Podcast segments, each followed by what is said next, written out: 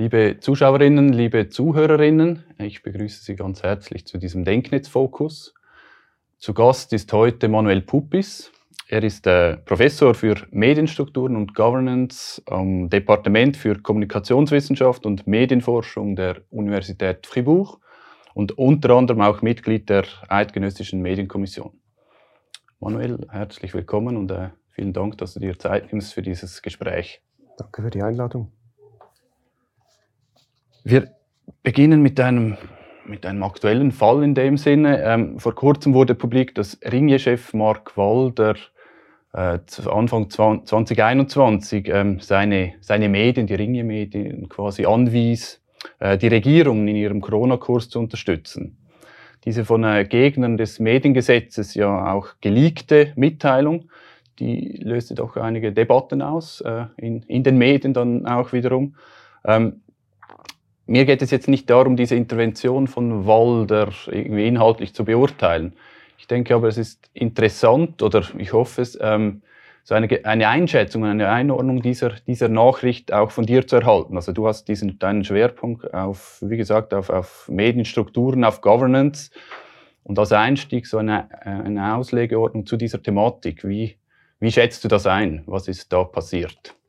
Also was interessant ist an der Episode ist ja, dass nachdem das publik wurde, über Staatsabhängigkeit der Medien diskutiert wurde. Und das Beispiel hat aber eigentlich gar nichts damit zu tun. Was wir sehen hier, ist das spannungsgeladene Verhältnis bei privaten Medien zwischen der Verlagsseite und der Redaktionsseite, die irgendwie miteinander umgehen müssen. Es geht um die Frage, wie viel innere Medienfreiheit gibt es eigentlich für Redaktionen, über Dinge zu schreiben oder zu berichten, die sie für relevant erachten und das zu tun, unabhängig davon, was die Eigentümer dieses Mediums denken. Es geht also letztlich um politische, vielleicht wirtschaftliche Interessen, die auf Verlagsseite bei den Eigentümerinnen und Eigentümern von Medien vorhanden sind und wie man damit umgeht, dass Redaktionen vielleicht das etwas anders sehen. Also das ist so eine, ein Grundproblem, das wir natürlich haben äh, bei privat institutionalisierten Medien. Und ich glaube, eine Antwort darauf, wie man damit umgehen soll oder wie mit diesem Konflikt umgehen soll, die kann nur in Vielfalt bestehen. Vielfalt verschiedener Medien, die eben auch dann unterschiedliche Interessen vertreten oder wo die Eigentümerinnen und Eigentümer politisch anders gelagert sind, andere wirtschaftliche Interessen haben. Und der amerikanische Kommunikations- ähm, Rechtler Ed Baker hat das mal so ausgedrückt, sogar wenn es gar nicht um die Inhalte geht, sogar wenn all diese Medien gute Inhalte machen, ein Monopol ist trotzdem ein Problem, weil es nicht eine demokratische Verteilung von Medienmacht ist. Es geht nicht nur ums Ergebnis, das am Schluss rauskommt, es geht auch um den Prozess vorher. Und eben deshalb sein Argument, braucht es unabhängig von der Berichterstattung, braucht es Vielfalt in den Medien, um das Missbrauchspotenzial zu verringern. Und ein zweiter Aspekt neben der Vielfalt generell ist der der strukturellen Diversifikation, wie das Hoffmann Riem, ein ehemaliger deutscher Bundesverfassungsrichter, mal genannt hat, dass es unterschiedlich institutionalisierte Medien gibt, also privatwirtschaftliche, öffentliche institutionalisierte Medien, dass die nebeneinander existieren mit unterschiedlichen Finanzierungsmodellen, mit unterschiedlichen potenziellen Abhängigkeiten, einfach damit wir die Chance haben, diese fallweisen Abhängigkeiten, die bestehen können, so möglichst ähm, umschiffen zu können. Mhm. Ähm, also wir kommen auf diese, auf diese Medienvielfalt und auch wie sie hergestellt werden kann, ja auch noch zu sprechen, wenn wir dann über Medienpolitik, auch über dieses eben Mediengesetz, über das wir äh, am 13. Februar abstimmen, ähm, ja, wenn wir darüber auch noch sprechen. Ähm, ich, fand, ich fand auch spannend, also was du gesagt hast, eben einerseits ist es das falsche Beispiel, um über Staatsmedien zu sprechen, aber dann auch die, die Reaktionen der Medien selbst oder diese, diese Illusion, also der Medienschaffenden auch, diese Journal absolute journalistische Unabhängigkeit, die auch hochgehalten wird, äh, immer wieder, und wo man sich dann auch echauffiert darüber, dass, dass, jemand, dass, dass jemand wie Mark Walder ähm, ja, einfach, einfach mal etwas was, was sagt und dann ähm, einfach dieser Umgang der Medienschaffenden, diese Illusion und auf der anderen Seite auch die, die ideologische Dimension des Ganzen, oder? Ähm, ja, dass es natürlich auch, auch mit Macht, gewissen Machtansprüchen äh, und auch, auch, auch eine Verschleierung von Macht auch ist, oder diese, dieses, dieses äh, Votum freie Medien, unabhängiger Journalismus. Wie, wie, wie siehst du das?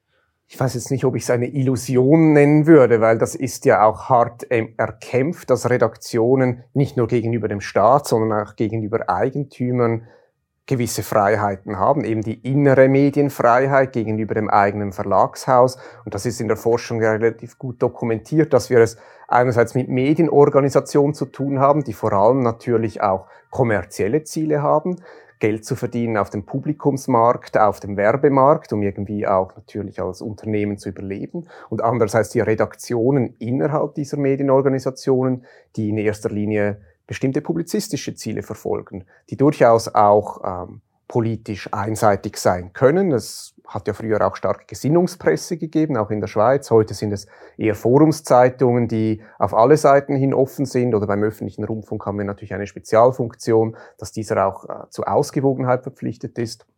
Also ich würde es nicht einfach Illusion nennen, ähm, dass muss auch immer wieder verteidigt werden. Es gibt ja ein sehr berühmtes Beispiel Anfang der 80er Jahre, glaube ich, als damals über Waldsterben berichtet wurde und der Tagesanzeiger war ja da relativ stark unterwegs mit der Berichterstattung und nachher gab es auch einen Boykott äh, dieser Zeitungen durch die Autobranche, was Werbung angeht und da ist die Redaktion auch nicht eingeknickt. Das waren auch andere Zeiten vielleicht. Mehr Geld war da bei den Zeitungen. Man war vielleicht in weniger einer Abhängigkeit auch von Werbekunden, die auf dem Verlag Druck machen. Aber trotzdem, also das ist nicht einfach eine Illusion, dass Medien da ihre Freiheiten hätten. Es, ich glaube, auch im Tagesgeschäft wird sich das meistens nicht auswirken. Ab und zu mag es Friktionen geben. Ähm, das ist sicher so. Das weiß man anekdotisch, dass es die gibt. Das ist auch nicht immer so, dass die Redaktion dem stattgibt oder nachgibt.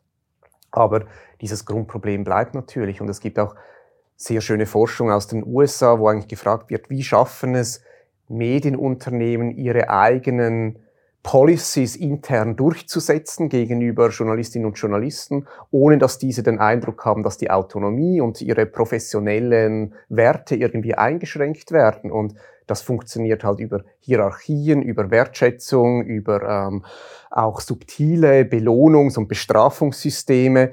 Das gehört dazu, weil letztlich es ist eine Hierarchie im Unternehmen drin und das Unternehmen gehört jemandem. Aber deshalb ist es nicht einfach eine Illusion von Medienfreiheit zu sprechen. Mhm. Ja, das war wahrscheinlich ein, ein zu starker Begriff. Es ist ein, eher ein, eine, Ambival eine Ambivalenz, oder die drin ist, auch in dieser gesamten äh, Professionalisierungsgeschichte. Professionalisierung oder die, die, der professionelle Journalismus, das ist ja auch nichts, was es schon seit Jahrhunderten gibt, sondern es ist etwas, was sich auch mit der Kommerzialisierung des Mediensystems so ab den ab Mitte des 20. Jahrhunderts ja auch herausgebildet hat, oder? Und dieses, also wie du das auch beschrieben hast. Also es ist wirklich ein, es ist ein spannungsgeladenes Verhältnis und der, die der Professionalismus im Journalismus, ja, der ist nicht unabhängig von der kommerziellen Institutionalisierung von Medien entstanden. Das war auch, als dann die Gesinnungspresse oder in anderen Ländern die Parteipresse langsam am Ende war und es in Richtung Forumspresse ging, natürlich auch eine klar kommerzielle Strategie, dass man gesagt hat, man muss objektiv sein, man muss versuchen,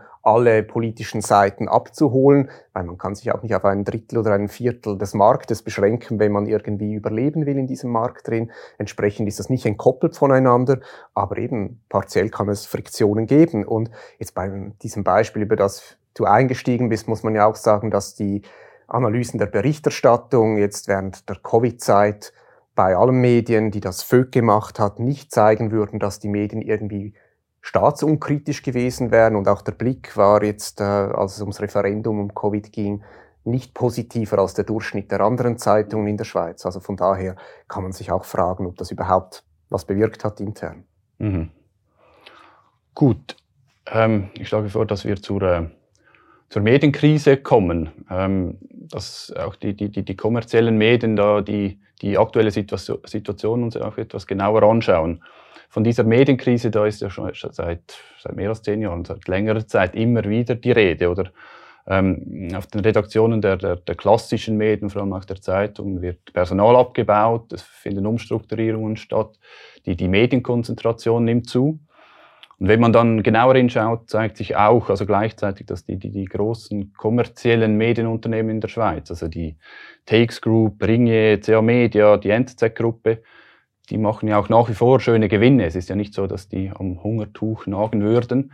Das Problem sehe ich eher etwas darin, dass sich diese Gewinne vom, vom Journalismus entkoppeln, zunehmend, oder? Und damit verbunden auch, ja, die, die eigentliche Krise ist wahrscheinlich die Krise des, des Journalismus. Das ist ja auch das, das demokratiepolitische Problem.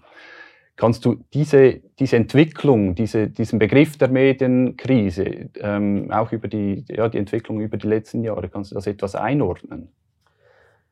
Es ist, hängt natürlich sehr stark mit dem Werbemarkt zusammen. Also das ähm, früher waren Tageszeitungen zu zwei Drittel Anzeigen finanziert, ein Drittel kam von den Leserinnen und Lesern.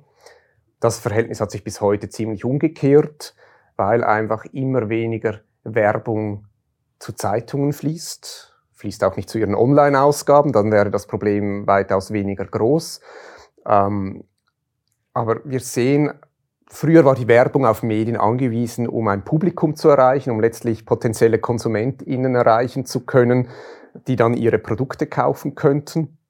Und das war eine indirekte Finanzierung im Journalismus, die über lange Zeit relativ gut funktioniert hat und den Medienunternehmen doch auch stattliche Gewinne äh, eingetragen hat über viele Jahrzehnte. Und diese Situation hat sich aber mit dem Internet völlig umgedreht. Also wenn wir uns das zahlenmäßig anschauen, ich finde eine eindrückliche Zahl sind die Printwerbeeinnahmen von Kaufzeitungen in der Schweiz. 1995, also bevor das Internet irgendwie eine größere Rolle gespielt hat, waren das doch noch 1,7 Milliarden Franken im Jahr Einnahmen. Das ist dann noch weiter gestiegen über die Jahrtausendwende, aber Letztes Jahr oder jetzt vorletztes Jahr, das sind die neuesten Zahlen, die wir haben, 2020 waren es noch 320 Millionen. Also es ist natürlich ein massiver Einbruch. Und das heißt, es ist weniger Geld für Journalismus da. Das führt zu dem, was du gesagt hast. Entlassungsrunden, einige Medien, vor allem in der Romandie, die ganz geschlossen haben, Fusionen, die Einrichtung von Zentralredaktionen, dass also nur noch der Regional- oder Lokalteil durch die eigene Zeitung gemacht wird und der Rest kommt dann aus Aarau bei CH Media oder aus Zürich oder Lausanne bei Tamedia. Also das ist eine riesige Entwicklung, die passiert ist und dieses Geld fließt eben, dieses Werbegeld, nicht einfach zu den Websites und Apps von Medien, genauso wenig wie die Nutzerinnen und Nutzer einfach dort wären, sondern das fließt zu einem großen Teil natürlich auch zu internationalen Online-Plattformen von Facebook bis TikTok. Das ist das eine. Es fließt auch in Kleinanzeigenportale, da ist die Schweiz auch so etwas ein Spezialfall dass die Kleinanzeigen, die früher in der Zeitung waren, heute halt bei Ricardo, ImmoScout oder wo auch immer landen. Und es ist schon speziell, dass diese in der Schweiz immer noch Ringe und TX Group gehören. In den meisten Ländern ist das auch sonst wo ganz außerhalb des Mediensektors gelandet. Ähm, das heißt, Medienunternehmen machen immer noch Geld mit Kleinanzeigen. Das wird aber nicht mehr benutzt zur Querfinanzierung des Journalismus. Man muss fairerweise auch sagen, dass sie viel Geld in ganz anderen Bereichen machen. Vor allem die TX Group hat sehr erfolgreich sich diversifiziert in alle möglichen digitalen Sparten. Ringier genauso. Äh, das heißt, ja, die machen Geld, aber sie machen es halt nicht mit dem Journalismus und mit, dem, mit den Inhalten, die sie dem Publikum letztlich anbieten und direkt verkaufen oder über die Werbung, die sie dort noch akquirieren können. Mhm. Und Sie sind natürlich auch ähm, eben Sie sind Unternehmen, also klassische Unternehmen. Es wäre ein, es wäre ein möglicher Entscheid auch einer äh, Unternehmensführung zu sagen, okay, wir machen die Gewinne und eben, also das ist angesprochen, diese Quersubventionierung dann des Journalismus, aber das funktioniert halt auch nur zu einem gewissen Grad, also auch aus guten ja, Gründen. Man muss natürlich sehen, äh, also TX Group, das ist, ein, ist eine AG. Mhm. Ähm, letztlich das, vorher waren es Profitcenter, als es alles noch Tamedia war, die können auch nicht einfach in den Strukturen drin diese Dinge in ein anderes Profitcenter schieben oder heute in einen anderen Teil der Holding schieben. Und man muss auch sehen, bei den kleinen und mittleren Unternehmen, die sind ja nicht diversifiziert. Also schon CH Media, die haben zwar sehr viel Unterhaltungsfernsehen, 3 plus, 4 plus, TV24 und so weiter, machen dort schon Eigenproduktion, aber jetzt nicht im Bereich Information, sondern tatsächlich Unterhaltung. Aber schon die sind nicht diversifiziert. Die haben nicht noch ein Kleinanzeigenportal oder sonst ein digitales Startup oder irgendetwas. Und die Kleinverlage schon gar nicht. Also da muss man sehen, die investieren immer noch sehr viel von dem, was sie machen in die Publizistik. Und es ist ja nicht so, dass die großen Medienhäuser wie TX Group oder Ringier gar nicht in den Journalismus investieren würden. Die investieren ja durchaus auch, wenn wir an neue Dinge wie Blick TV denken oder äh, andere Projekte, die gestartet wurden. Aber klar, äh, der Journalismus ist in einer schwierigen Finanzierungssituation, ganz klar. Mhm. Du hast vorhin TikTok, glaube ich, schon angesprochen. Also das, es gibt ja, also es ist ja nicht so einfach, dass das Werbegeld abfließt und dann irgendwo in ein schwarzes Loch, sondern das, das fließt dann an andere Orte. Oder? Und dann sind diese neuen Player, TikTok, äh, Facebook, Meta, äh, Google, Alphabet, das sind ja die, das sind die globalen Giganten, oder? Ähm, wie, wie ist diese Beziehung auch zwischen diesen globalen Playern, natürlich dann aber auch immer mit, mit einer starken Präsenz in den nationalen Märkten, diese Beziehung zu den klassischen Medien? Kannst du dazu etwas sagen, wie das, wie das funktioniert? Ähm, ist das Konkurrenz bis aufs Blut oder gibt es auch Kooperationsmöglichkeiten oder auch, auch Projekte? Vielleicht vorab, äh, diese Plattformen sind halt für die Mediennutzung generell sehr wichtig geworden. Also ich kann mir Videos bei YouTube anschauen, die eben auch von professionellen Medien stammen. Oder ich kann mir bei Facebook auch Nachrichtenartikel vom Boulevard oder Qualitätszeitungen anschauen. Und die klassischen Medien sind auf all diesen Plattformen mit Spezialangeboten. Also äh, Deutsche Tagesschau von ARD ist auf TikTok präsent, genauso viele andere Service Public Anbieter in Europa auf Instagram ist auch SRF sehr aktiv, ähm, YouTube genauso. Also da werden durchaus auch Inhalte dort hochgeladen, bereitgestellt, weil man weiß, gewisse Teile des Publikums erreicht man nicht mehr über die klassischen Kanäle und kann so zumindest Inhalte vermitteln, vielleicht die Leute auch auf die eigenen Websites und Apps bringen damit. Also es ist nicht nur ein Konkurrenzverhältnis, es ist ein Konkurrenzverhältnis natürlich, wenn es um die Werbung geht, weil Facebook möchte nicht, dass Leute von Facebook weggehen oder wenn dann nach Instagram, das ihnen auch gehört. TikTok möchte auch nicht, dass die Leute wieder abspringen. Also man versucht natürlich, die Leute zu binden. Und für Medien heißt das, dass ihre Inhalte dort vielleicht genutzt werden, aber sie von den Werbeeinnahmen nicht wahnsinnig viel haben. Die Gefahr besteht, dass die Leute nicht mehr auf ihre Websites und Apps kommen. Also dieses Konkurrenzverhältnis ist da. Gleichzeitig über Nachrichtenaggregatoren wie Google News, Apple News, MSN kommen natürlich auch sehr viele Leute nachher zu den klassischen Medienwebsites, ähm, weil die Schlagzeile und der Lead alleine, den Sie bei Google News sehen, auch nicht genug ist, sondern das bringt zusätzlichen Traffic auch für die Medienhäuser. Und es ist ja auch so, dass vor allem Google Medienhäuser durchaus auch umgarnt und mit Förderprojekten und Gelder für Projekte spricht ähm, und da Kooperationen eingeben möchte. Natürlich auch mit Blick, dass man nicht ähm, in einer Regulierung irgendwann, ja, dass die für einen gelten würde wie das Leistungsschutzrecht, wo man dann zahlen müsste für Links und kurze Anrisse von Medienartikeln. Das ist etwas, was die Verlagsbranche in der Schweiz gerne hätte. Aber da kann man, glaube ich, auch auf das Beispiel Australien verweisen. Das war vor etwa einem Jahr, als dieser News Media Bargaining Code ein großes Thema war. Die australische Regierung, die beschließt, Google und Facebook müssen sich einigen mit den Verlagen, wenn sie Links setzen wollen worauf die halt ihre Angebote einfach so mal abgestellt haben in Australien und danach gab es eine Einigung vor allem mit dem Murdoch-Konzern. Also man muss dann auch sehen, von sowas profitieren die großen Verlagshäuser, mit denen wird eine Einigung eingegangen von großen Plattformen, nicht mit den kleinen und nicht mit den alternativen Anbietern. Und die, die, eben die, die Googles und äh, äh, Metas und, und so weiter und so fort, also die sind natürlich schon auch, ähm, würde ich sagen, also auch angewiesen auf, auf Inhalt. Oder sie sind ja, sie sind die Plattform, aber sie haben ja schon, schon auch ein gewisses Interesse, auch professionell hergestellten Inhalt zu haben. Und von daher ist jetzt die Frage, an welchen Inhalten Sie Interesse haben. Aber natürlich würde ich auch sagen, Sie brauchen die Inhalte Ihrer normalen Endnutzerinnen und Nutzer, die etwas hochladen, Dinge liken, teilen mit Freundinnen und Freunden, die man hat. Äh, aber natürlich sind auch Parteien unterwegs, Unternehmen unterwegs und es sind sehr viele Desinformationsschleudern auch unterwegs, das muss man durchaus auch sehen. Und dann natürlich die klassischen Medien. Und das ist genau die Schwierigkeit für Medien. Sie stehen da in Konkurrenz mit anderen Angeboten. Ähm, und wenn wir über Plattformen etwas mehr sprechen, dann ist das, das natürlich auch ein großes Problem, weil ähm, Plattformen, also die bieten viel Positives, ja, sie bieten einen einfacheren Zugang zur Öffentlichkeit für Gruppierungen, die früher ausgeschlossen waren, die von den traditionellen Medien wenig Beachtung erfahren haben. Und von daher ist es auch durchaus eine Demokratisierung der Kommunikation, die stattfindet in der Öffentlichkeit. Aber die Kehrseite der Medaille ist halt, dass tatsächlich jede und jeder sich äußern kann mit allem und sei es noch so abstrus und ungeprüft. Und ähm, das löst auch viele neue Probleme aus. Das war ja früher auch so diese, diese starke Gatekeeper-Funktion oder der klassischen Medien, die ja, die ja von, äh, von ja, aus der Zivilgesellschaft, von, von, von äh, von Akteuren, die jetzt nicht zum, zu, zu, zur, zur Machtelite gehörten und so immer auch sehr stark kritisiert wurden. Oder? Und da, das ist auch wieder diese Ambivalenz, die du auch ansprichst, oder?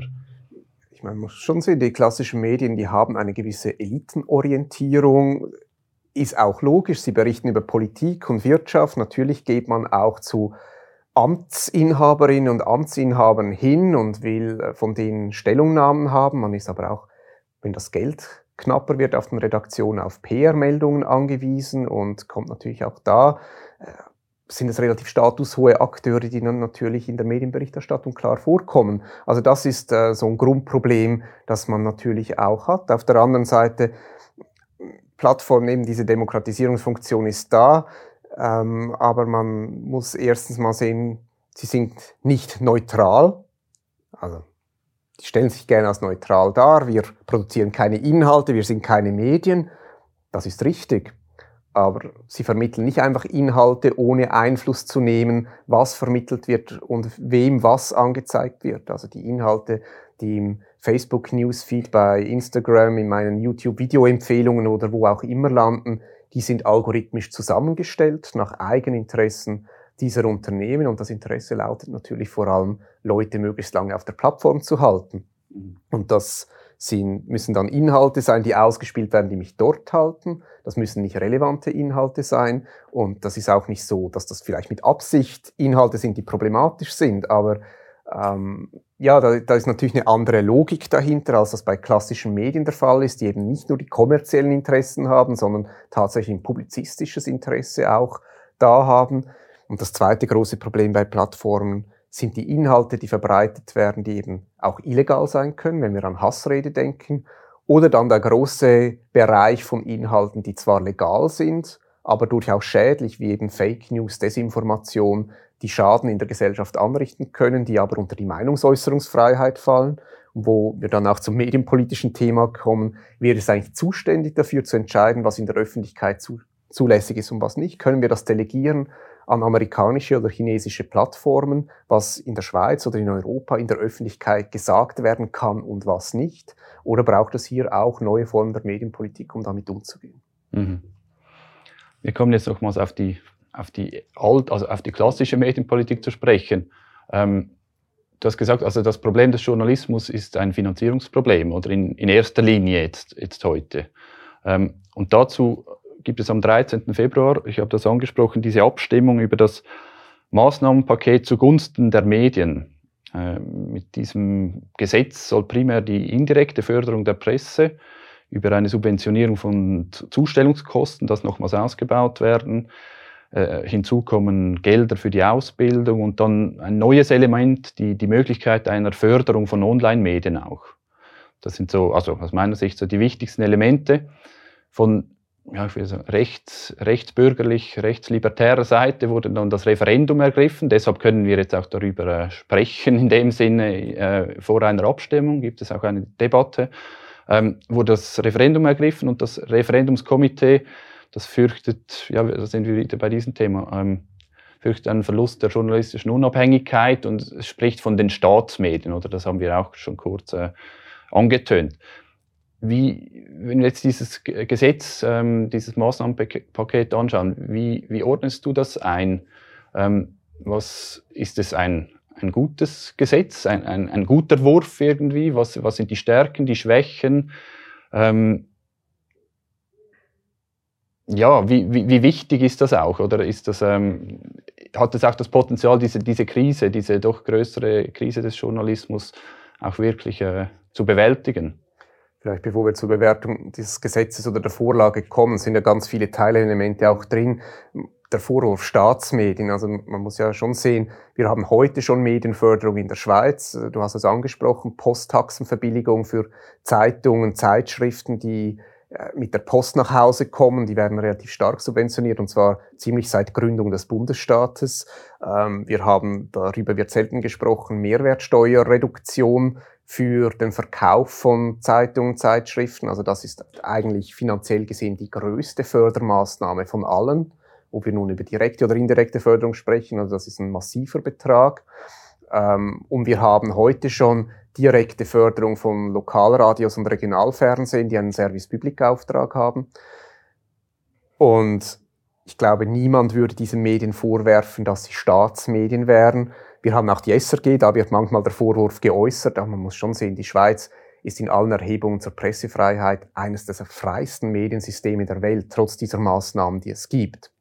Also das mal vorweg. Und jetzt diese neuen Maßnahmen, ja, das ist einerseits Posttaxenverbilligung, die ausgebaut wird und die Frühzustellung, also das, was nicht mit der Post nach Hause kommt, sondern morgen schon vor halb sieben quasi im Briefkasten liegt.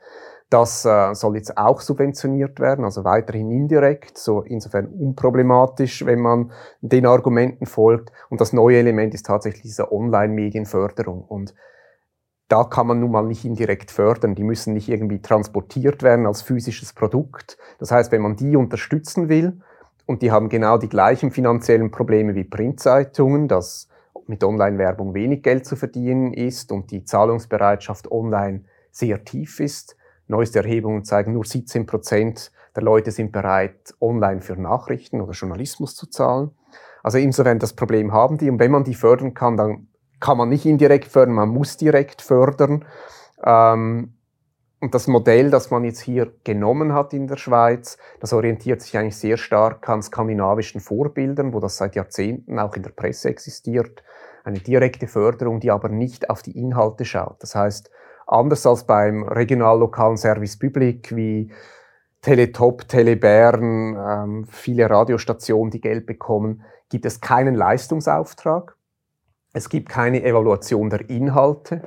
Und um gefördert zu werden, muss man bestimmte formale Kriterien erfüllen. Wenn man die erfüllt, einen Antrag stellt, dann bekommt man das Geld eigentlich automatisch. Also es besteht hier kein Hebel, um irgendwie besonders staatskritische Medien ähm, abzustrafen, wenn sie jetzt unliebsam Bericht erstattet hätten. Das hat man genau nicht gemacht mit Leistungsaufträgen oder Evaluation, einfach um nur schon den Anschein nicht zu erwecken, es könnten Staatsmedien entstehen oder eine staatliche Einflussnahme entsteht. Also das mal vorneweg und dann ist das Paket, ist das eine gute Sache. Ähm, es ist durchzogen, würde ich sagen. Es ist besser als was wir heute, das, was wir heute haben.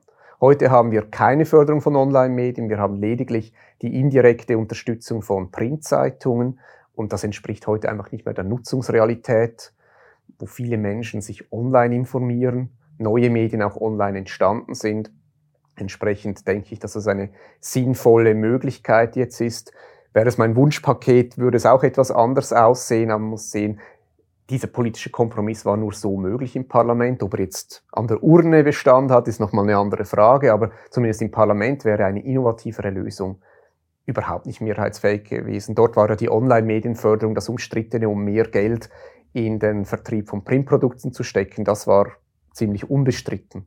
Von daher, ja, ich glaube nicht, dass wir momentan eine bessere Lösung hinkriegen würden. Ähm, und man muss auch sagen, das Gesetz, das würde ja alles nur für sieben Jahre gelten. Von daher, das ist nicht etwas für die Ewigkeit. Es gibt hoffentlich Zeit in der Branche, um die Digitalisierung weiter anzupacken, auch wenn es spät ist. Aber auch in der Politik hoffentlich Zeit, über innovativere Lösungen nachzudenken.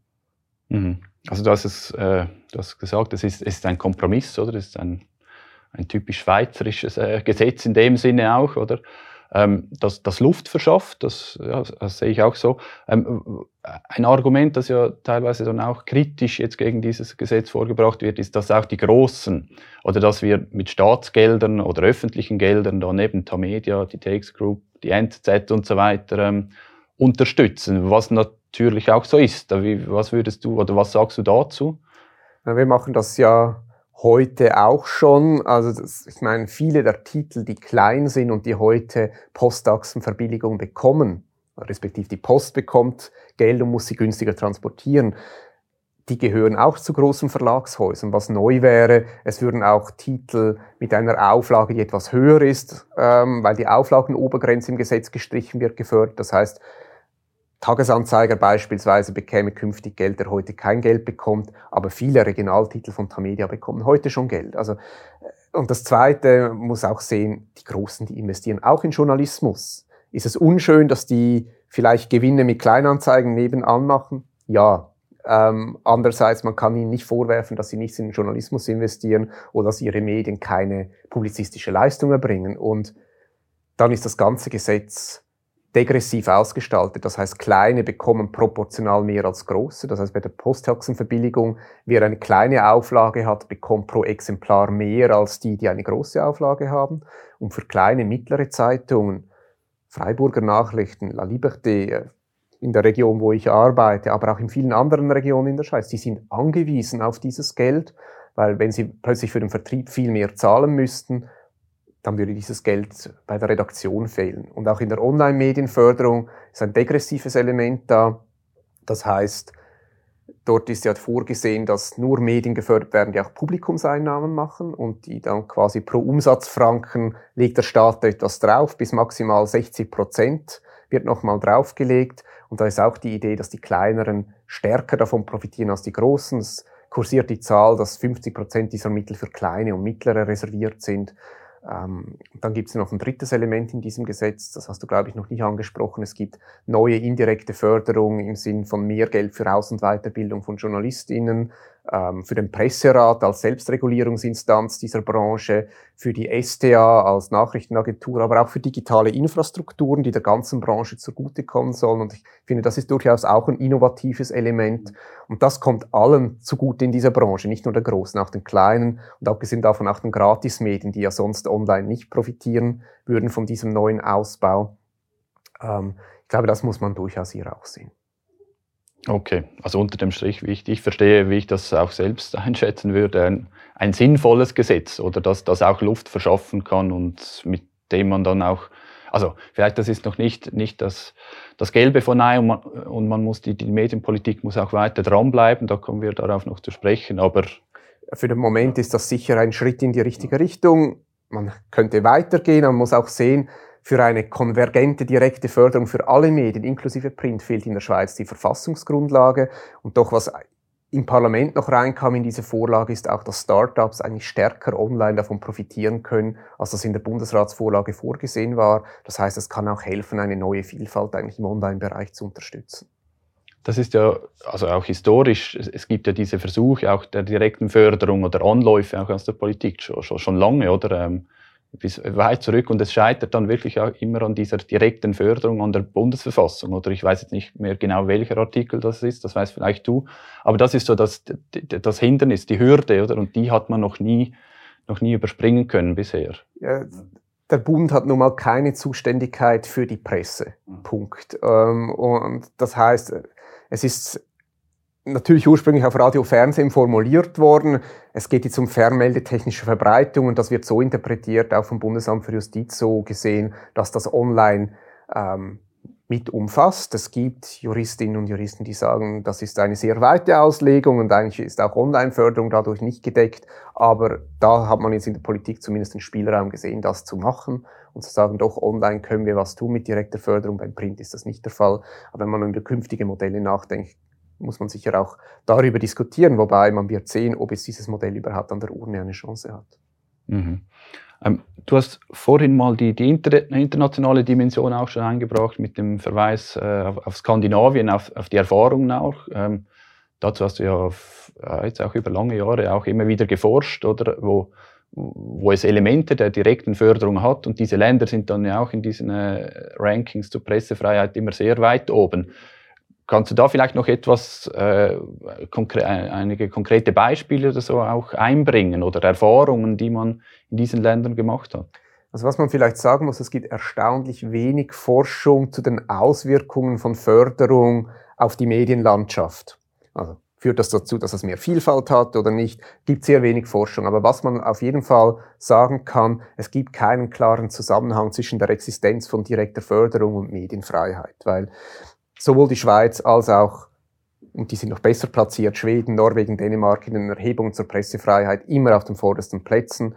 Und das sind Länder, die eben eine lange Tradition der direkten Förderung hatten, früher für Print, heute ausgedehnt auch für Online als konvergentes Modell quasi, das äh, beide Medientypen umfasst. Und ähm, das hat, so ist das einzuschätzen, zumindest wenn man mit auch Forscherinnen und Forschern vor Ort spricht, dazu geführt, dass eine größere Vielfalt erhalten geblieben ist. Ähm, es gibt für Norwegen schöne Forschung, Forschung von Helles Jövåg, die haben eine riesige ähm, automatisierte Inhaltsanalyse gemacht von Online-Ausgaben von Zeitungen, von geförderten und nicht geförderten Zeitungen und die konnten eigentlich zeigen, Inhaltlich gibt es zwischen beiden praktisch keine Unterschiede. Geförderte Zeitungen berichten vielleicht ein bisschen mehr über Lokalpolitik und lokale Wirtschaft als die nicht geförderten, aber grundsätzlich unterscheiden sich die nicht. Und das ist auch erwartbar, eben wenn Gesetze so ausgerichtet sind, dass es keine Leistungsaufträge, keine Inhaltsevaluation gibt, sondern einfach Geld bereitgestellt wird, dass diese Medien überleben können. Und das ist auch das Fazit dieser, dieses Forschungsteams, dass die sagen, dadurch gibt es einfach immer noch flächendeckend in allen Lokalräumen in Norwegen lokale Medien. In einigen gibt es immer noch Wettbewerb mit zwei Anbietern. Und das ist der eigentlich, die eigentliche Auswirkung, nicht, dass die Inhalte besser wären als bei den nicht geförderten Medien, aber dass wir diese Medien überhaupt noch haben. Das ist ja, also das ist ja auch ein, ein das Argument, dass man frühzeitig eigentlich das machen müsste. Oder das ist natürlich auch ein, eine gewisse Schwierigkeit, wenn dann die Konzentration schon so weit fortgeschritten ist, dass es nur noch große Players oder wenige gibt, dann ja, verpufft dieser Effekt natürlich ein wenig. Oder? Ja, man muss natürlich sagen, in der Schweiz war eine Bekämpfung von Medienkonzentration politisch nie ein Ziel. Mhm. Also es gab natürlich schon früher auch Expertenkommissionen zur äh, Pressekonzentration 60er, 70er Jahre. Regulatorisch hat man dann nichts gemacht danach. Dann wurde Privatrundfunk eingeführt nach den berühmten Radiopiraterie-Ansätzen. Äh, Radio 24 als der berühmteste natürlich, aber es gab auch viele andere. Aber danach hat man Lokalrundfunk zugelassen, aber es war nie das Ziel zu sagen, die Zeitungsverleger dürfen dann nicht und wir wollen da neue, die dann Lokalradio, Lokalfernsehen machen, sondern das wurde von der Politik aktiv als Ziel gesehen, wenn die auch noch Radio und Fernsehen machen dürfen, dann stärken wir die Verlage und die können so besser überleben. Also es wurde sogar als Mittel gesehen, um äh, eine Vielfalt zu erhalten, diese Multimedia-Konzentration zu fördern in den Regionen. Und was man später mal hatte im Kartellgesetz an Möglichkeiten, Zeitungsfusionen zu prüfen, weil da tiefere Umsatzschwellenwerte gegolten haben, das hat man alles abgeschafft. Und jetzt mit der, äh, mit der Gesetzesänderung, über die wir abstimmen, wird auch noch die letzte Konzentrationsvorgabe für Radio und Fernsehen gestrichen im Radio- und Fernsehgesetz. Insofern, das war in der Schweiz nie ein Ziel. Wir haben einen hochkonzentrierten Medienmarkt. Ähm, diese Vorlage, die jetzt vorliegt, die hilft einfach den jetzt noch eigenständigen Verlagshäusern sicher besser zu überleben, als das sonst der Fall wäre. Und es kann im Online-Bereich helfen, dass neue Startups entstehen oder Neugründungen tatsächlich eine bessere Überlebenschance haben. Das also wäre meine nächste Frage auch gewesen, oder ist es jetzt auch, eben die, die Rolle der Medienpolitik, vielleicht noch etwas, wenn wir einen Schritt zurückgehen, jetzt nicht nur das, ähm, das Mediengesetz jetzt äh, uns anschauen. Wie ich dich verstehe, ist die Rolle der Medienpolitik in der Schweiz eine sehr äh, äh, unternehmensneu, oder? Man, man überlässt dem Markt oder den, den, den, den, äh, den Medienunternehmen eigentlich, also schafft Rahmenbedingungen, wo sie sich dann irgendwie möglichst, möglichst stark machen können. Ähm, das wäre, das, ich finde, das wäre zu einfach. Das stimmt einerseits bei den privaten Medien. Gleichzeitig hat man in der Schweiz lange an einem SRG-Monopol festgehalten und an einem starken Service Public hält man bis heute fest in der Medienpolitik. Auch aus guten Gründen, aber auch da, ähm, immer wenn, es, wenn die SRG etwas Neues gemacht hat, Radionachrichten eingeführt oder Werbefernsehen eingeführt oder Teletext eingeführt, dann hat der Bundesrat dann immer geschaut, dass man diese Konflikte zwischen Verlagen und SRG irgendwie beilegen kann. Man hat Joint Ventures gegründet, bis die Verlage irgendwann das Interesse verloren haben, weil dann der Teletext vielleicht doch nicht so interessant war. Nur beim Internet nicht.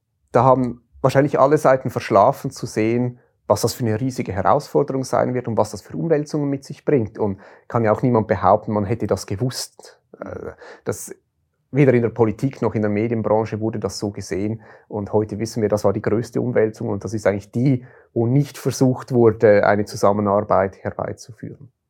Okay, also sind diese zwei Schienen, oder die man, die man gefahren ist. Jetzt äh, nochmals im Zusammenhang aber mit der Medienpolitik, ähm, auch die Rolle der Wissenschaft würde mich noch interessieren. Also du bist ja, ich habe das gesagt, Mitglied der Eidgenössischen Medienkommission. Ähm, ja, und wenn man die, die, die, die Forschung anschaut, eben also auch in die, in die Vergangenheit etwas schaut, gibt es ja die kritischen Stimmen aus der Wissenschaft, die gibt es ja seit langem. Wie, wie würdest du das Verhältnis jetzt zwischen Medienwissenschaftlerinnen und Politik, Medienpolitik äh, einschätzen? Wie, oder wie funktioniert das? Werdet ihr gehört? Ähm, was, ja, welche Rolle habt ihr in, diesem, in dieser Beziehung? Also ich würde sagen, die Kommunikationswissenschaft in der Schweiz hat keine schlechte Position und nicht erst jetzt, also schon in diesen Kommissionen zu einer Mediengesamtkonzeption in den 70er Jahren, verbunden mit dem Namen von Ulrich Sachser, ehemaliger Professor in Zürich, oder dann äh, als Privatrundfunk eingeführt wurde, wurde Begleitforschung gemacht von der Publizistik-Kommunikationswissenschaft und heute auch in der EMEC, der ehemalige Präsident war ein Kommunikationswissenschaftler, es hat Mitglieder aus der Kommunikationswissenschaft oder generell aus den Sozialwissenschaften auch mit drin. Von der Politik kommen immer wieder Anfragen oder von der Verwaltung für äh, vergleichende Studien oder um Dinge zu untersuchen. Also ich glaube, das Ansehen oder der, das Interesse ist da und der Austausch ist da, funktioniert auch gut, das ist ein regelmäßiger Austausch. Aber da muss man als Wissenschaft auch die Bescheidenheit haben zu wissen, es ist nicht die Wissenschaft, die alle Antworten hat oder die Entscheidungen fällt. Das, wir haben eine verschiedene Logik in der Politik und in der Wissenschaft und zu akzeptieren, dass nachher politische Entscheidungen gefällt werden müssen und dass dort auch auf Mehrheitsverhältnisse geachtet werden muss. Von daher, äh, ich würde das Verhältnis als gut bezeichnen, als respektvoll, als interessiert und hat ich glaube, dass äh, auch durch den Bund wurden immer wieder spannende Studien finanziert, eben nicht Auftragsforschung, die bestimmte Ergebnisse liefern soll, sondern mit Interesse für bestimmte Dinge, über bestimmte Dinge mehr zu erfahren. Jetzt auch äh, über Plattformen wurde sehr viel Forschung vom Bundesamt für Kommunikation in Auftrag gegeben, um auch hier die Politik in der Schweiz vorzubereiten. Und, ähm, aber eben, was nachher entschieden wird, das muss die Politik sagen und nicht die Wissenschaft. Ja, also dieses Verhältnis eben Wissenschaft, Politik, das ist ja auch in anderen Feldern. Also jetzt aktuell mit in der Pandemie haben wir das seit zwei Jahren jetzt oder? Die Gesundheitspolitik äh, oder Gesundheit, die Wissenschaft, die die Virologin und so weiter und und die Politiker. Einfach wie wie dieses Verhältnis auch ist, dass auch jeder andere Rollen hat und so. Auch in der ich glaube, das muss man akzeptieren, oder? Das muss man akzeptieren, auch wenn man in die Politikberatung mit einsteigt oder ähm, Studien zur Verfügung stellt, muss man akzeptieren, dass die nicht immer auf Interesse stoßen werden, dass die Politik noch andere Interessen abzuwägen hat, dass Studien vielleicht auch selektiv gelesen werden oder benutzt werden, um Entscheidungen zu legitimieren, die bereits gefallen sind. Also das sind ja alles Dinge, was man aus der Wissenschaftsforschung weiß und aus der aus der ganzen Forschung zum Verhältnis von Politik und Wissenschaft weiß. Und in den Sozialwissenschaften ist das, glaube ich, etwas, was ähm, sehr bewusst ist. Insofern kann ich das erstaunen während der Corona-Pandemie, dass, äh, dass man nicht immer auf die Wissenschaft hört, so nicht ganz nachvollziehen. Okay. Ähm, ich würde gerne noch auf die, auf die SRG zu sprechen kommen. Ähm, 2018 wurde die, die Anti-SRG-Initiative No Billag mit über, über 70 Prozent, also sehr klar, abgelehnt. Und dann hätte man das, also ich dachte, dass das macht man auch so, als, als, als Vertrauensbeweis irgendwo auch äh, äh, interpretieren können oder nehmen können und den Journalismus, eben diesen medialen Service Public wirklich auch ganz gezielt stärken. Ähm, so wie ich das wahrnehme, macht die SRG in den letzten, ja, in letzter Zeit aber eher durch, auch wieder durch Abbauprogramme, durch Umstrukturierung, durch, äh, ja, wöchentlich beinahe den Abgang von prominenten Moderatorinnen und so, äh, Moderatoren von sich reden. Und ich verstehe das nicht ganz. Also wieso nach diesem Vertrauensbeweis eine, wie ich finde, ja, komisch defensive, defensive Strategie. Wie, wie, wie schätzt du das ein? Also du als, als auch Beobachter der SRG, du, du, du forschst dazu ja auch schon seit einiger Zeit. Ich glaube, man muss schon auch der SRG zugutehalten, dass diese Abstimmung auch gewonnen wurde mit einem Auftreten, das eine gewisse Demut gezeigt hat, dass auch das Versprechen nach Veränderung ja, beinhaltet hat, dass auch ähm, die Absicht zu sparen und neu zu denken und umzustrukturieren beinhaltet hat. Die SRG ist damit in den Abstimmungskampf eingestiegen auch. Ich glaube, das war auch sinnvoll, das so zu tun, weil es gibt Unzufriedenheit mit der SRG von links bis rechts mit gewissen äh, Dingen, sei das inhaltlich, sei das strukturell, sei das wie mit Geldern umgegangen wird, sei das die Regionalpolitik bei der SRG, die auch für gewisses Aufsehen jeweils sorgt, wenn ein Studio verschoben wird oder nicht. Also wahrscheinlich ist die große Überraschung einfach, dass die SRG jetzt tatsächlich macht, was sie angekündigt hat, nämlich nicht einfach großspurig weiterzumachen, sondern tatsächlich ähm, neu zu denken und zu überlegen, wie stellen wir uns für die Digitalisierung auf. Und das ist natürlich auch eine extrem schwierige Aufgabe, weil gleichzeitig der Finanzdruck bei der SRG zunimmt. Die SRG steht zwar besser da als private Verlagshäuser, wo die Werbung eben tatsächlich stark in den Keller gerasselt ist, aber auch im Fernsehbereich. Die Fernsehwerbung ist kein Wachstumsmarkt mehr, da gehen die Einnahmen deutlich zurück. Der Bund hat die Finanzierung der SRG über die Medienabgabe gedeckelt. Die Medienabgabe wurde mehrfach schon gesenkt jetzt. Ähm, es wurde auch vom Bundesrat in der Vergangenheit kommuniziert, dass man es allenfalls noch weiter senken möchte. Ich meine, das schafft natürlich auch nicht wahnsinnig viel Spielraum, die Digitalisierung zu stemmen, neue digitale Formate auszuarbeiten und trotzdem alles weiterzumachen, wie man es gemacht hat. Und ja, jetzt werden Sendungen eingestellt im linearen Radio und Fernsehen und es ist noch etwas unklar, was online genau passieren wird.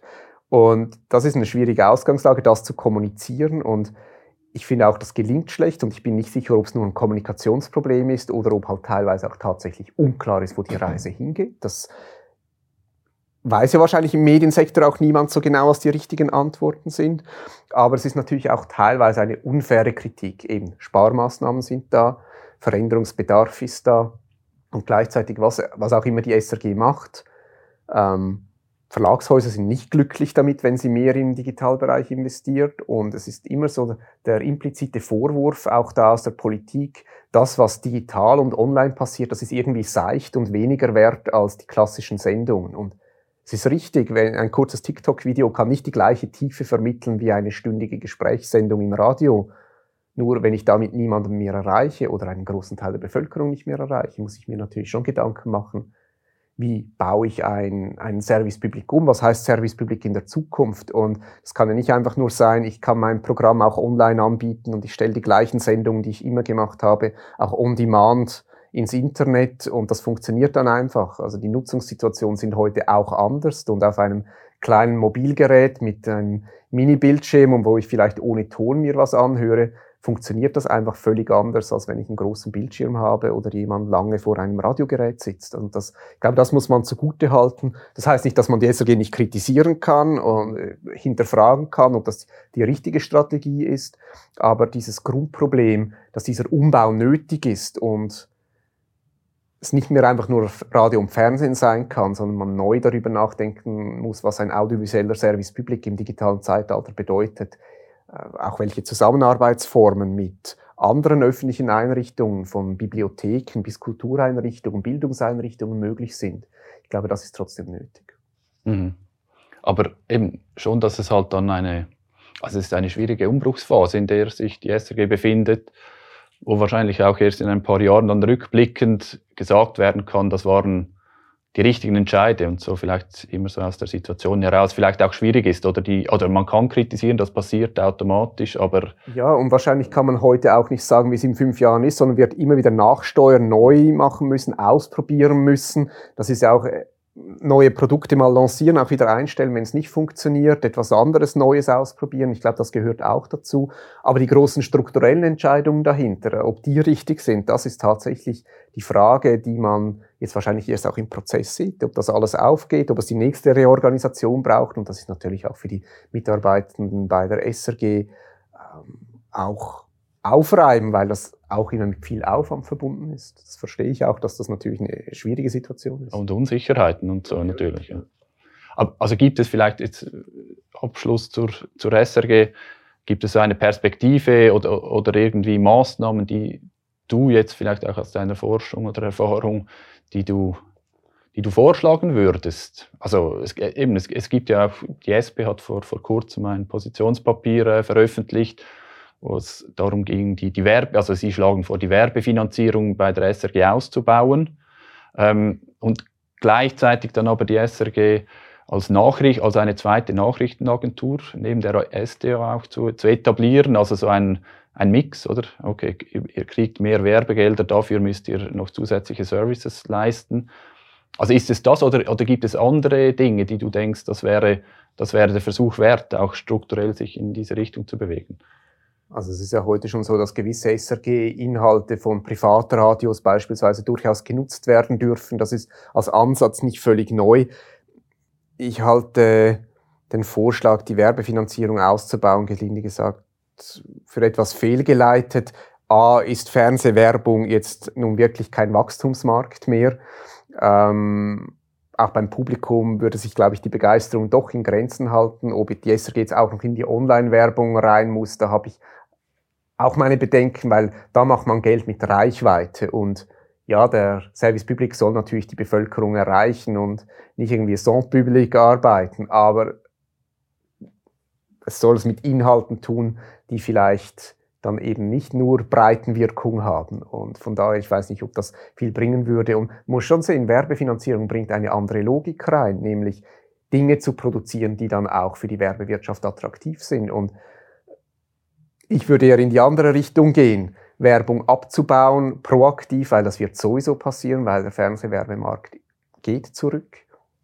Und das müsste natürlich kompensiert werden. Das sehe ich nicht, dass das passieren wird in der Politik momentan, dass man sagt, mehr öffentliche Gelder, dafür die Werbung weg. Auch die Werbewirtschaft ist nicht dafür, weil sie natürlich einen wichtigen Werbeträger verlieren würde und das grundsätzlich den Niedergang des Fernsehwerbemarkts in der Schweiz wahrscheinlich beschleunigen würde, weshalb auch die Privaten nicht dafür, dafür sein werden. Das muss man sehen. Ähm, grundsätzlich denke ich, eine SRG muss mehr Freiheiten haben im Online-Bereich, Neues auszuprobieren, Web-Only-Angebote zu erstellen. Zwar durchaus Dinge, die Private nicht tun, aber man darf auch nicht jedes Mal gleich die SRG wieder kritisieren, wenn sie ein neues Jugendangebot lanciert und sich über die Sprache dort echauffieren das richtet sich nun mal auch nicht an uns oder an Leute, die 20, 30 Jahre noch mal älter sind. Das soll ja auch junge Leute erreichen und dass das nicht das Gleiche ist wie das, was abends um acht im Fernsehen läuft, das versteht sich von selbst. Also ich glaube, da muss auch ein Freiraum da sein, ausprobieren zu können, neue Formate zu probieren, neue Online-Plattformen zu probieren und zu schauen, was dort ein Service Public bedeuten kann. Okay. Wir kommen noch auf einen letzten Bereich zu sprechen. Wir haben jetzt so die, die kommerziellen Medien äh, darüber diskutiert, jetzt über die SRG, über die Medienpolitik auch. Nun gibt es ja auch äh, Versuche aus der, aus der Branche selbst, aus der Zivilgesellschaft, ähm, sich anders zu organisieren, äh, sich für eine andere, vielleicht demokratiegerechtere, in Anführungszeichen, äh, Medienlandschaft auch einzusetzen. Es gibt die Bewegung Medien für alle, es gibt den Verein für Demokratie und Medienvielfalt. Es gibt den alternativen Verlegerinnenverband Medien mit Zukunft und dann die diversen kleineren, innovativen, ähm, vor allem auch äh, Online-Medienprojekte, die Republik Zürich, das Lamm Hauptstadt. Es gibt die WOTS seit langem. In der Romandie gibt es viele Dinge. Letztlich macht das Denknetz auch, ist auch ein kleines Medienunternehmen, die auch solche Beiträge auch äh, äh realisiert. Wie schätzt du diese diese Initiativen von unten, diese Projekte ein? Also wie wichtig sind die auch, wie, auch für die, für, ja, für die demokratische Öffentlichkeit der Schweiz insgesamt? Ähm, und wie könnten sie auch noch gestärkt werden? Einfach eine kurze Einschätzung dazu. Ich glaube, man muss zwei Dinge auseinandernehmen. Das eine sind Neugründungen von Medien und das andere ist die Zivilgesellschaft. Ähm, weil weder Republik oder Heidi News oder Hauptstadt würde ich als zivilgesellschaftliche Initiativen sehen, sondern das sind Neugründungen von Medien, reine Online-Produkte, die versuchen, sich aus dem Lesermarkt zu finanzieren, ähm, teilweise vielleicht auch Werbung probieren, Republik nicht, aber andere äh, probieren auch Werbeeinnahmen zu generieren, vielleicht künftig auch aus der Medienförderung Gelder bekommen. Das sind Neugründungen von Medien, Punkt. Die machen nicht Print, aber es sind klassische Medien so wie die WOTS auch ein klassisches Medium ist. Ja, es, äh, sie sind von der politischen Ausrichtung alternativ und sie sind sicher von der Organisationsform anders aufgestellt als eine Aktiengesellschaft, völlig klar. Aber man muss auch sehen, es gibt auch ähm, Regionalmedien mit Streubesitz ihrer Aktien, wo Leute aus den Gemeinden einfach weil das ihr Medium ist, eine Aktie halten und so auch für die Unabhängigkeit und Eigenständigkeit dieses Mediums garantieren wollen. Also insofern, das sind nicht neue Erfindungen, oder? Das ist das eine und da entsteht vieles, da entsteht auch vieles, wenn wir an kleine Player wie Zürich oder Baschur oder wie auch immer denken, wo ein stärkerer Austausch gesucht wird mit der Community, wie es häufig genannt wird. Bei der Republik wird ja bei den Abonnentinnen und Abonnenten von VerlegerInnen gesprochen und man ist ja auch Genossenschafter dann und das halte ich für eine sinnvolle Strategie auch zu sehen. Ich muss die Leute an mich binden. Es geht um mehr als um Medienfinanzierung. Es geht darum, eine Gemeinschaft zu haben, die das auch tragen will, egal ob man es jetzt täglich nutzt oder nicht. Das kann eine gute Strategie sein. Es kann eine gute Strategie sein, aus der Community zu erfahren, was sind eigentlich die Dinge, die interessieren, im Lokalraum drin, in der Nachbarschaft, über die man berichten könnte, neue Formen der Zusammenarbeit auszuprobieren. Aber es sind immer noch Medien. Und das andere, das sind diverse zivilgesellschaftliche Initiativen. Denknetz wäre eine davon. Das ist ja nicht ein klassisches Medium, sondern hier jetzt Think Tank, aber ähm, gibt auch andere, die gleichzeitig noch publizistisch tätig sind. Und da ist es halt schon auch eine Abgrenzung, was davon ist Journalismus und was davon ist auch interessengeleitete Kommunikation. Das ist ja, äh, kann man ja auch kritisch sehen, oder? Das ähm, gibt mehr Unternehmen, die anfangen, Newsrooms aufzustellen, Verbände, die mehr kommunizieren, in ihre PR investieren. Und da, das ist ja auch nicht alles über einen Kamm zu scheren, sondern einige, die versuchen tatsächlich das unabhängiger zu machen und bei einigen ist das äh, kommerzieller getrieben. Also da entsteht vieles, ja. Und der zweite Aspekt vielleicht, all das zusammen ist Nische. Muss man schon auch sehen. Ähm, hat ja auch nicht den Anspruch, alles abzudecken. Also das wäre auch illusorisch. Aber das sind nicht die Medien, die dann jeden Tag Grundrauschen ist etwas böse, aber so die, die Grundberichterstattung abdecken, was immer noch stark durch die Tageszeitungen und ihre Online-Angebote passiert. Das sind wichtige Ergänzungen für Themen, die sonst untergehen, Vertiefungen, Fokussierungen auf bestimmte Themenbereiche, wo man auch das Gefühl hat, das kommt vielleicht in den klassischen Medien zu kurz, aber es kann natürlich nicht ähm, das ersetzen. Mhm. Was, vielleicht noch, also was ich noch interessant finde, ist in diesem Zusammenhang, es ist ja, also diese, diese Medienprojekte sind ja auch ein wenig äh, back to the ähm, Back to the Future im Sinn, also du hast das angesprochen, die, in, in der Geschichte die Parteipresse oder, oder die Medien, die, die eingebettet waren eben in die in Parteien, in bestimmte Milieus, in die Kirchen und so weiter und so fort. Und mit die, also eben auch die Republik, auch die WOTS und so weiter und so fort. Ähm, dieses Community Building ist ja auch wieder eine, irgendwo eine Einbettung der, eines Mediums in, in, in eine gewisse Gruppe, oder? Und versucht auch die, eine gewisse Stärke und eine Verbindung, die eben über das, ja, über das äh, Konsumieren einfach der, der, der Nachrichten äh, hinausgeht oder das, das auch zu etablieren und so. Das ist einfach als, als Bild irgendwo oder auch, oder wo sich auch gewisse Geschichte in einer gewissen Weise auch wiederholt. Ja, und äh, vielleicht stellt sich auch für Verbände die Möglichkeit, wie kann ich heute eigentlich noch Mitglieder erreichen? Also vieles passiert ja auch über Lokalanzeiger, die gedruckt sind, oder wo nicht nur die amtlichen Publikationen drin sind, sondern auch Behördeninformationen und das Vereinswesen und all diese Dinge. Und auch die suchen neue Formen, wie sie die Leute noch erreichen können.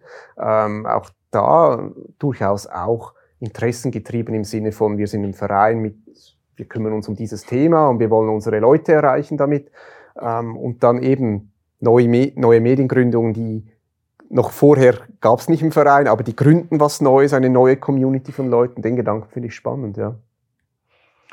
Gut, ähm, wir kommen zum Abschluss. Ähm, Das ist eine klassische Abschlussfrage. Wenn es darum geht, jetzt die, die, die, die Medienöffentlichkeit in der Schweiz zu stärken, wir haben jetzt über viele, viele Pisten auch gesprochen und so. Was, was, was ist zentral? Vielleicht auch nochmals äh, zusammenfassend. Was wäre wär, wär aus deiner Sicht der zentrale Anknüpfungspunkt, um diese, ja, diese also Medienkrise zu überwinden, aber doch die, die, die journalistischen äh, Medien, die auch auf, auf eine demokratische Be Debatte ausgerichtet sind, die zu stärken? Was wäre zentral?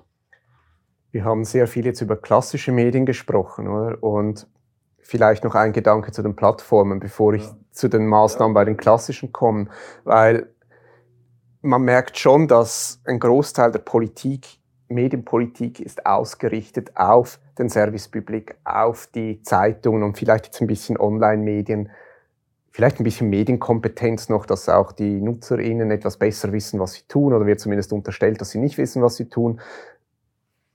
Aber der ganze Bereich Plattformen war lange Zeit etwas, was sich die Schweiz nicht damit beschäftigt hat.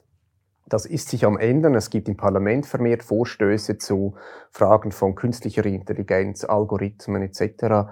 Ähm, es gibt auch wieder Vereine, Verbände wie Digitale Gesellschaft und andere mehr, die diese Themen in die Politik einbringen.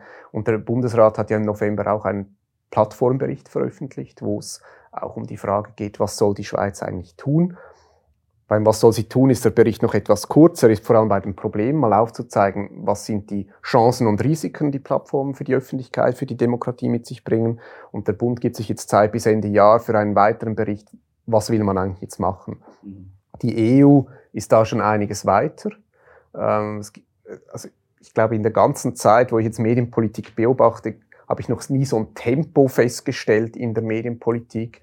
Es ist etwas mehr als ein Jahr her, da hat die EU zwei neue Gesetzesprojekte oder Verordnungsprojekte vorgestellt, denn das Gesetz über digitale Märkte und das Gesetz über digitale Dienste und unterdessen noch einen dritten über politische Werbung online. Und die werden in einem unglaublichen Tempo vorangetrieben, sind bereits im Parlament und durch den Ministerrat durch und werden wohl dieses Jahr tatsächlich verabschiedet, wo es um neue Regeln für Plattformen geht und die dann auch für die Schweiz Gültigkeit haben würden, automatischerweise, aber auch global Ausstrahlung haben, also dass man versucht, sich Schäden von der Demokratie irgendwie fernzuhalten. Einerseits mal diese Marktmacht in den Griff zu kriegen von großen Plattformen, aber was viel wichtiger ist, oder zumindest wenn wir über Öffentlichkeit und Medien sprechen und Demokratie sprechen, dass Regeln ausgearbeitet werden, für die Inhalte auf Plattformen und für die Algorithmen, die Plattformen einsetzen. Also zu sagen, okay, die ganz großen Plattformen, man nennt sie dann im Gesetz Very Large Online Platforms, ähm, für die gelten irgendwelche Sorgfaltsregeln. Die müssen den Nutzerinnen und Nutzern sagen, welche Inhalte sind erlaubt und was machen wir, wenn etwas nicht erlaubt ist und wenn von dir was gelöscht wird oder du gesperrt wirst, musst du dich beschweren können und es muss eine außergerichtliche Streitbeilegung geben. Also heute, wenn etwas von mir gesperrt wird auf YouTube kann, oder Facebook, ich kann ja nichts machen. Ich kann versuchen, ein böses E-Mail zu schreiben, wird nicht beachtet und es bleibt einfach gesperrt, solange es gesperrt ist. Also da ist keine Rechtfertigung gegenüber den Nutzerinnen und Nutzern und auch die Selbstregulierung der Inhalte muss verbessert werden. Also da da macht die EU sehr viel und auch im Bereich Algorithmen, dass die erklärbar sein müssen für die Nutzerinnen und Nutzer, dass sie Risikoabwägungen machen müssen jedes Jahr und zeigen müssen, okay, welche Risiken hat es eigentlich, dass wir existieren, unsere Algorithmen, unsere Inhaltsmoderation, unsere politische Werbung, die wir Zielgruppen genau schalten können. Was heißt das für die Demokratie? Was sind die Risiken und was machen wir dagegen? Und ich glaube, das sind neue, starke Instrumente, die da kommen. Der Europarat ist da auch sehr aktiv. Ich war da jetzt zwei Jahre in einem Expertenkomitee zur Medienpolitik des Europarates und wo auch jetzt 15 Prinzipien rauskommen für die künftige Media Governance in Europa. Und eben die Schweiz wartet noch etwas jetzt, schaut sich diese europäischen Entwicklungen an, aber Ende Jahr werden auch Empfehlungen kommen des Bundesrates, wo man da hin will. Ich glaube, das ist ein ganz, ganz wichtiger Aspekt, dass man sich diese, diesen digitalen Strukturwandel der Öffentlichkeit dass man die nicht einfach treiben lässt von amerikanischen und chinesischen Firmen, sondern auch sagt, wir als europäische Staaten haben Interesse daran, dass unsere Demokratien weiterhin funktionieren. Und das muss man machen, das macht die Politik noch etwas wenig in der Schweiz, aber das muss man machen. Aber dann natürlich geht es nicht nur um die Verbreitung von Inhalten, es geht auch um die Inhalte selbst. Wir müssen sicherstellen, dass überhaupt noch die Inhalte da sind, die die Nutzerinnen und Nutzer erreichen können.